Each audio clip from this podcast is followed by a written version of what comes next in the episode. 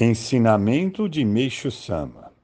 Deus escolheu Atami para estabelecer um protótipo do paraíso na Terra, confiando a mim a sua construção.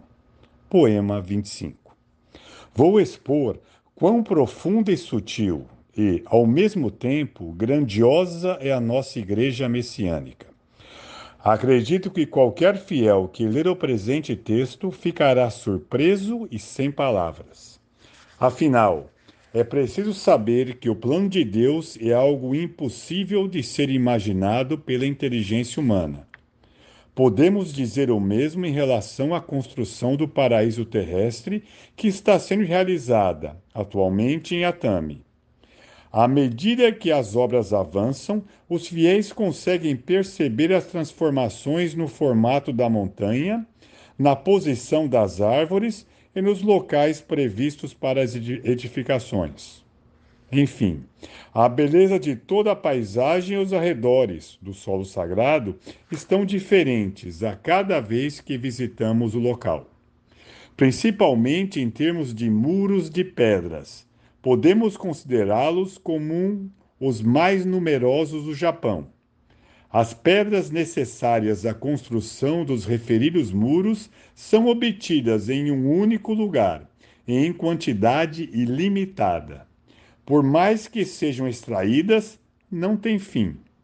Mesmo que se preocupe, se procure por toda a Tami, não se encontra nenhum local que disponha de tantas pedras é realmente muito misterioso e não há uma só pessoa que não se surpreenda com esta realidade.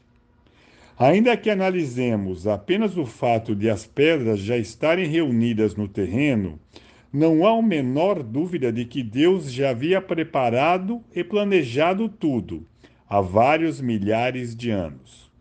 Quando observamos a passagem que envolvem as redondezas do atual paraíso e a sua manifestação harmoniosa do belo, a boa disposição dos diversos tipos de árvores e o aspecto das montanhas, somos levados ao estado de êxtase. No que diz respeito aos terrenos de que necessitamos, o fato é inexplicável, pois conseguimos adquiri-los um após o outro. A aquisição do terreno não se dá de forma dispersa as terras são adquiridas uma ao lado da outra. Em relação ao tempo, ocorre o mesmo. Quando sinto o premente necessidade de obter um terreno, seu proprietário me procura, dizendo que quer vendê-lo a mim. Realmente, tudo avança de acordo com a minha vontade. Periodicamente, visito o local da construção para inspecionar e, nessas ocasiões, surge-me involuntariamente um novo projeto. Assim, não tenho nenhuma necessidade de pensar. E esta é realmente uma situação muito cômoda.